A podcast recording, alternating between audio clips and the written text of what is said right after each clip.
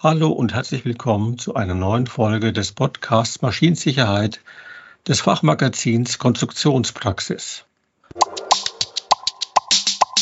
Heute spreche ich mit Johannes Frick über den ersten Entwurf der Maschinenrichtlinie, die gerade in Änderung befindlich ist. Johannes Frick ist Mitglied der Geschäftsleitung bei der IBF Solutions AG und sitzt im österreichischen Vils. Hallo, Herr Frick. Hallo, Herr Vollmuth, schön wieder dabei zu sein. Ich habe es eingangs gesagt, die Maschinenrichtlinie wird derzeit überarbeitet. Können Sie mir dazu was sagen? Was ist denn da der aktuelle Stand? Die Überarbeitung der Maschinenrichtlinie ist ein Prozess, der schon seit längerem andauert. Das hat gestartet mit einer öffentlichen Konsultation und hat, dauert jetzt schon ein paar Jahre an. Jetzt ist aber der Zeitpunkt, äh, dass seit einiger Zeit ein Entwurf tatsächlich vorliegt, äh, an dem man relativ gut erahnen kann, wohin die Richtung gehen wird, was die Änderungen sein werden, auf die sich Unternehmen einstellen sollten. Dieser Entwurf, der jetzt vorliegt, der ist auch noch unter Diskussion. Nichtsdestotrotz können wir bereits jetzt auf Basis dieses Entwurfs, wie bereits erwähnt, schon, schon erahnen, wo die Reise hingehen wird. Ja, bevor wir da zu diesen Änderungen kommen, würde ich gerne doch erstmal noch wissen wollen, warum wird die Maschinenrichtlinie denn überhaupt überarbeitet? Nun, im Wesentlichen äh, nennen die, die Dokumente, die dazu Stellung nehmen, nennen eigentlich immer wieder mehrere Gründe, die eigentlich auf zwei, auf zwei Gruppen reduziert werden können.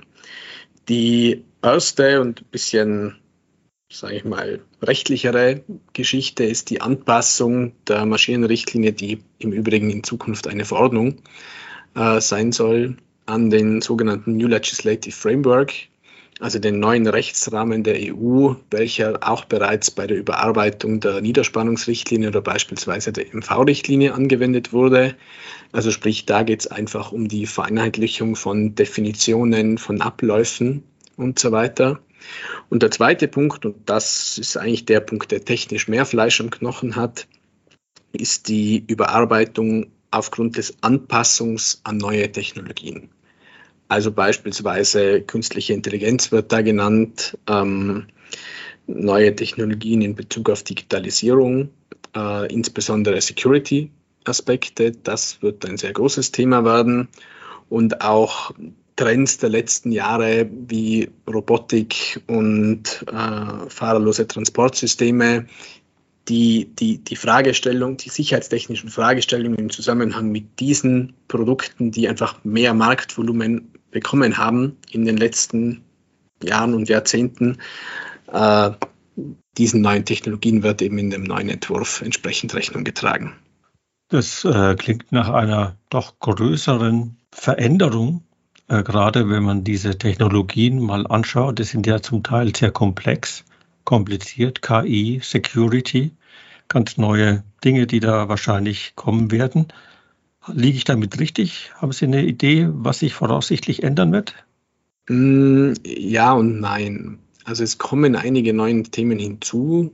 Äh, die Entwarnung an dieser Stelle für alle Unternehmen, die die Maschinenrichtlinie schon anwenden und kennen, ist aber der, große, der größte Teil wird sich nicht ändern. Es wird nach wie vor erforderlich sein, eine Risikobeurteilung zu machen. Es wird nach wie vor erforderlich sein, ein Konformitätsbewertungsverfahren durchzuführen, das, da werden wir bestimmt noch darauf zu sprechen kommen, in weiten Bereichen ident ist wie heute. Äh, es wird nach wie vor erforderlich sein, eine Konformitätserklärung auszustellen und all die Gefährdungen, die wir auch heute schon haben, Quetschen, Scheren, Schneiden, Verbrennen, äh, elektrischer Schlag und so weiter, all diese Dinge finden sich natürlich auch in der neuen Maschinenverordnung wieder, äh, teilweise im identen Wortlaut wie heute. Also die Sorge, es ändert sich jetzt alles, äh, die wäre unbegründet. Klingt ja auf jeden Fall beruhigend. Ich kann mir aber doch vorstellen, dass es in den Details anders aussieht. Da wird sich doch sicherlich was ändern. Sonst bräuchte man ja nicht so lange diskutieren in den Plänen. Wenn man sich anschaut, was sich ändert, dann fällt relativ schnell ins Auge, dass sich die Richtlinie oder eben dann die Verordnung in der Struktur geändert hat. Also das, was vorher Anhang 1 war, ist dann Anhang 3 und so weiter. Mhm. Ob das am Ende noch so bleiben wird, äh, sei mal dahingestellt. Es gibt da auch Stimmen, äh, zum Beispiel der Europäische Sozialausschuss hat sich diesbezüglich geäußert, man möge das doch bitte nochmal überdenken äh, und die Reihenfolge nicht unnotwendigerweise über den Haufen werfen.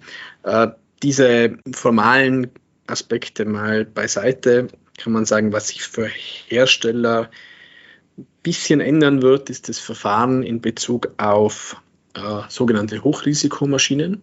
Mhm. Also Kenner der aktuellen Maschinenrichtlinie würden das als Anhang 4 Maschinen bezeichnen. Sprich, in der mhm. aktuellen Maschinenrichtlinie Anhang 4 gibt es ja diese Liste von Maschinen, für die ein besonderes Verfahren anzuwenden ist. Diese, diese Unterteilung in unter Anführungszeichen normale Maschinen und Hochrisikomaschinen, die wird es auch in der neuen Verordnung wiedergeben nach aktuellem Stand.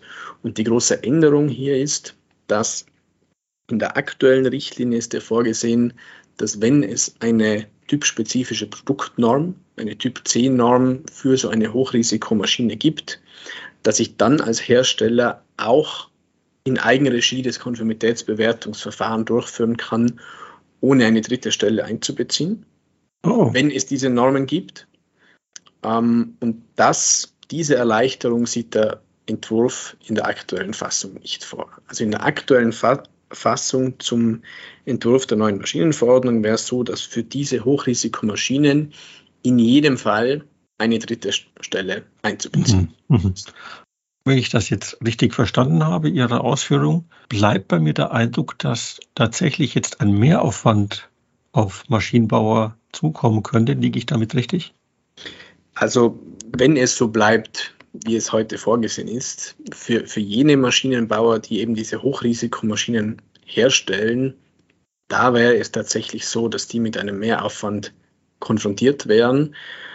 Ob das tatsächlich so bleibt, dass diese verpflichtende Beiziehung einer benannten Stelle kommen wird, da würde ich äh, aber noch Vorsicht walten lassen ein bisschen die das Ergebnis der Abstimmungen im EU-Parlament äh, auf mich zukommen lassen, weil man kann sich natürlich vorstellen, dass hier insbesondere Branchenvertreter äh, durchaus äh, alarmiert sind und unterschiedliche Interessensgruppen hier auch schon angemeldet haben, äh, man möge doch diesen Abschnitt nochmal überarbeiten. Insgesamt, wenn ich jetzt das ganze Gespräch nochmal ähm, so vor, dem, vor dem inneren Auge passieren lasse, habe ich den Eindruck, dass sich tatsächlich nicht so wahnsinnig viel ändert, was größere Konsequenzen für Unternehmen mit sich bringt. Drückt der Schein oder können sich die Maschinenbauer entspannt zurücklehnen und sagen, okay, das kommt und dann wird es nicht so schlimm? Also ich denke, die Maschinenbauer sollten sich auf jeden Fall darauf vorbereiten. Es gibt durchaus noch einige andere Dinge. Ähm, wir werden noch darauf zu sprechen kommen, welche inhaltlichen Änderungen sind, das sind ja tatsächlich die, die meistens Arbeit verursachen. Der Prozess ist in vielen Fällen relativ schnell geändert, ist dann tatsächlich die Maschine so zu bauen, dass sie den neuen Anforderungen entspricht. Da liegt ja gerade die Schwierigkeit drin. Aber vielleicht, bevor wir auf die inhaltlichen Änderungen kommen, noch ein anderer Punkt. Es ist in Zukunft vorgesehen, dass die Europäische Kommission wenn keine Normen vorhanden sind, selber in Durchführungsrechtsakten technische Spezifikationen veröffentlichen können. Also das ist eigentlich ein, ein, ein Bruch mit dem Konzept vom New Approach. Also das mhm. sehr altes Konzept ist gesagt, also die erste Generation von EU-Richtlinien, ich muss vielleicht ein bisschen weiter auf, ausholen, die hatten ja diese technischen Details mit im Gesetz das hat sich dann herausgestellt, dass es relativ unpraktisch ist, weil jedes Mal, wenn man eine technische Erkenntnis hatte, den ganzen Gesetzgebungs, das ganze Gesetzgebungsverfahren ins Laufen zu bringen, un unglaublich, ähm, unglaublich träge. Und deshalb gab es irgendwann diesen New Approach, der eben gesagt hat, wir schreiben in den Richtlinien nur noch die grundlegenden Anforderungen, im Sinne von, ich darf mich nicht durch einen elektrischen Schlag äh, verletzen. Und wie diese technischen Anforderungen zu erfüllen sind, die Spezifikationen kommen in Normen. Und diese, diese, dieses neue Herangehen der EU-Kommission zu sagen, ja, aber wenn es keine Normen gibt oder wenn die Normungsorganisationen die Normen nicht schnell genug liefern, Dann entwickeln wir eigene Spezifikationen. Das ist dahingehend für die Maschinenrichtlinie neu. Das gibt es bereits in anderen Rechtsakten, wie beispielsweise äh, der Medizinprodukte-Richtlinie. Und hier wird es einfach bedeuten für Unternehmen, die mit Normen arbeiten, dass da die Komplexität vielleicht noch ein bisschen größer wird, weil die eben dann nicht nur die Normen im Blick haben müssen, sondern auch im Blick haben müssen, welche technischen Spezifikationen äh, gibt es jetzt noch zusätzlich. Mhm. Es wird also aufwendiger, sich auf dem Laufenden zu halten quasi. Genau, also als Hersteller eines Software-Systems mhm. kann man an dieser Stelle natürlich sagen, Leute, die Tools nutzen, die sie dabei unterstützen, mhm. äh, sind gut beraten und selbstverständlich werden wir diese neuen Anforderungen auch in unsere Software-Systeme einfließen lassen, damit die Kunden damit versorgt sind und äh, Herstellerinnen und Hersteller, die eben keine solchen hm. Systeme nutzen, müssen sich dann entsprechend die, die Strukturen schaffen, äh, woher sie diese Informationen beziehen, damit sie hier auch nicht äh, hinter den Stand der Technik zurückfallen, schlicht aus dem trivialen Grund, dass, äh, dass sie nicht mitbekommen hätten, dass es so, solch eine Durchführungsrechtsakt äh, gibt. Ja, das klingt dann doch, als wäre ein bisschen mehr Arbeit in Zukunft zu leisten, äh, zumindest was die Informationsbeschaffung ähm, betrifft. Ich würde jetzt gerne nochmal das Stichwort inhaltliche Änderungen aufgreifen, das Sie schon genannt haben. Wie schaut es hier aus? Die, die, zwei großen inhaltlichen Änderungen sind auf der einen Seite künstliche Intelligenz ähm, und auf der anderen Seite Security. Wobei die künstliche Intelligenz aus meiner Sicht im Rechtstext der Maschinenverordnung nicht den Riesenstellenwert hat, weil die Verordnung verweist eigentlich an allen Stellen auf die ebenfalls in Entwurf befindliche KI-Verordnung. Das heißt, da ist auch noch viel im Fluss und so wie sich das momentan darstellt, regelt die Maschinenverordnung eher die Integration von KI-Komponenten und nicht so sehr die Entwicklung. Das heißt, das, das, das wesentlich tiefere Thema äh, womit sich ähm, Hersteller meines Erachtens beschäftigen sollten, ist die Security. Es gibt hier auch einen völlig neuen, also nicht nur einen veränderten Abschnitt aus dem Anhang, Anhang der grundlegenden Anforderungen, den Abschnitt 1.1.9 Schutz gegen Verfälschung. Äh, und da wird ein, eigentlich im Wesentlichen gesagt, naja, wer eine Maschine herstellt, äh, muss sicher gehen, dass die auch Security-Anforderungen erfüllt. Und ich finde das insofern spannend, als dass wir vor einigen Jahren diesen Hype um Industrie 4.0 hatten, der ja, jetzt nennen wir es Digitalisierung, aber der Hype ist im Endeffekt derselbe, äh, der dazu geführt hat, dass viele Maschinen mit Kommunikationsschnittstellen ausgestattet wurden, natürlich auch äh, IoT-Geräte, Waschmaschine, Spülmaschine und, und so weiter. Es gab aber keinerlei Vorgaben, im Punkt auf Security. Hm. Die, die, die, Bedrohungslage ist natürlich enorm, auch mit, äh, sag ich mal, wird immer, die, die, die Bedrohungslage im Internet wird natürlich auch immer gravierender.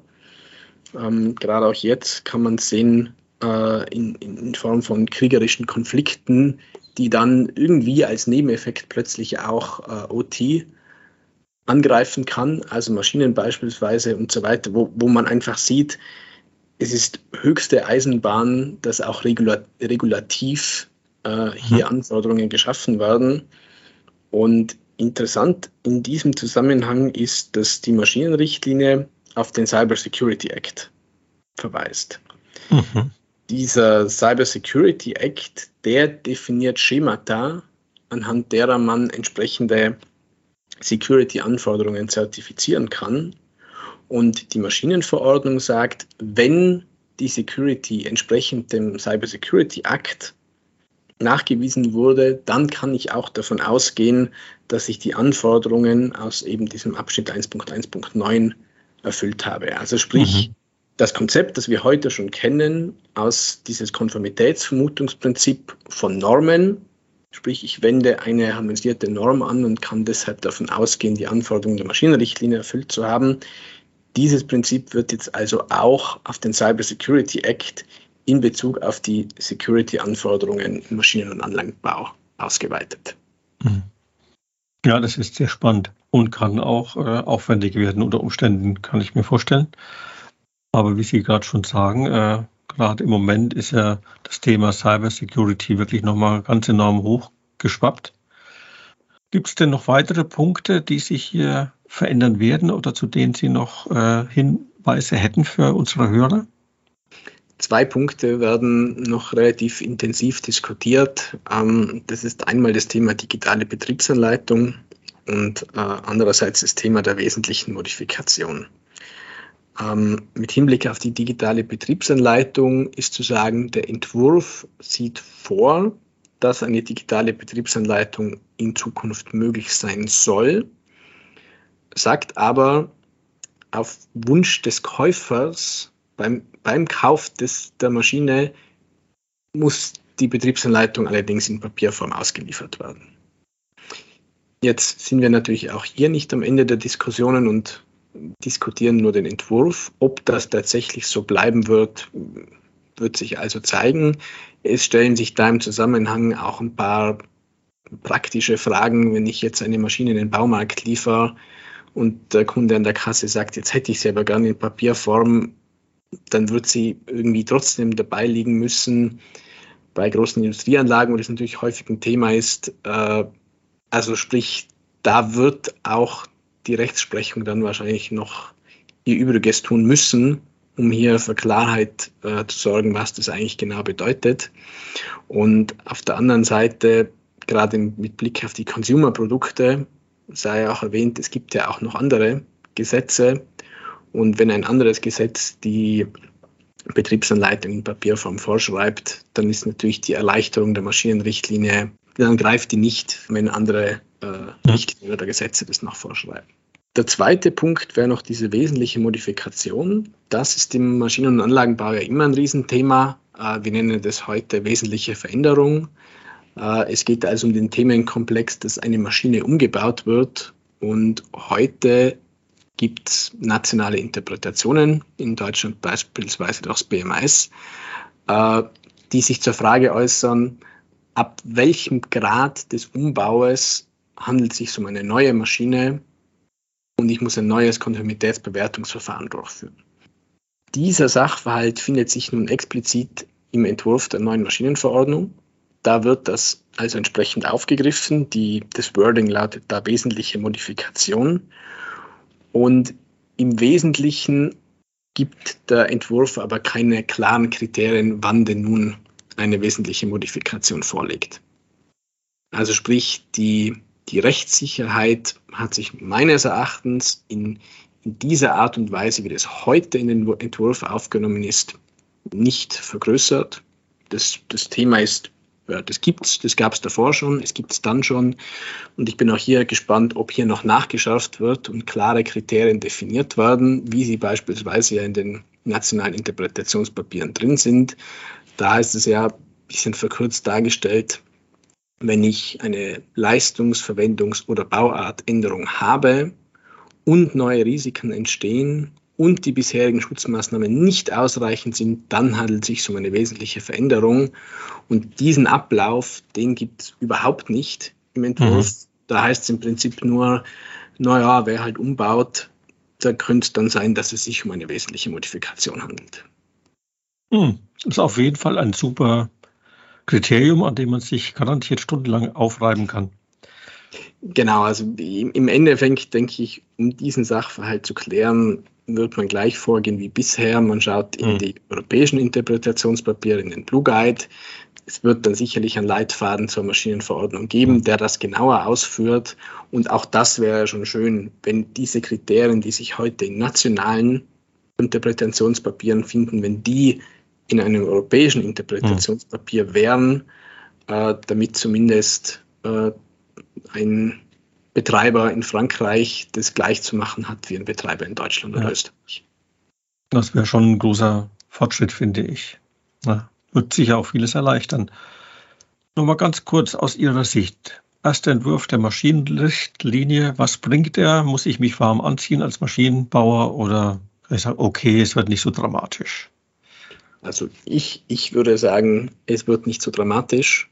Ähm, Unternehmen, die heute gut aufgestellt sind, die werden ein bisschen mit dem einen oder anderen Punkt Aufwand haben, ähm, aber nicht extrem. Ich glaube, kritisch wird es eher für Unternehmen, die heute Schwierigkeiten haben, die Anforderungen der heutigen Maschinenrichtlinie umzustellen. Für die kommt, kommen dann natürlich die neuen Anforderungen obendrauf und dann wird es eher schwierig. Letzte Frage. Es wird bestimmt noch ein wenig dauern, bis die Maschinenrichtlinie verabschiedet wird, beziehungsweise die neue Fassung. Jetzt haben Sie vorhin schon mal irgendwie erwähnt, seit sechs Jahren oder so diskutiert. Müssen wir nochmal mit sechs Jahren rechnen oder geht es wahrscheinlich dann doch schneller? Ich denke, nochmal mit sechs Jahren müssen wir nicht rechnen. Aktuell hat ja Frankreich den Ratsvorsitz und wie man lesen kann, wollen die da wohl ein bisschen aufs Gas treten. Ähm, allerdings sind im Entwurf auch Übergangsfristen vorgesehen. Von 36 Monaten ist da beispielsweise die Rede. Also es muss niemand Angst haben, dass jetzt plötzlich er am Montag ins Büro kommt und es eine neue Maschinenrichtlinie oder Maschinenverordnung gibt. Ähm, ich denke, man sollte aber es auch nicht zu sehr auf die lange Bank schieben, das Thema. Und insbesondere das, die Themen, die auf jeden Fall kommen werden, und da gehört meines Erachtens Security definitiv, definitiv dazu, mhm. äh, sich bereits jetzt die Frage stellen, wie kriegen wir das organisatorisch in Zukunft hin? Die, das große Problem meines Erachtens liegt darin, dass die Security-Kompetenz, dass das keine Kernkompetenz von Konstrukteuren und, Ingenieur und Maschinenbau oder Elektrotechnik mhm. sind.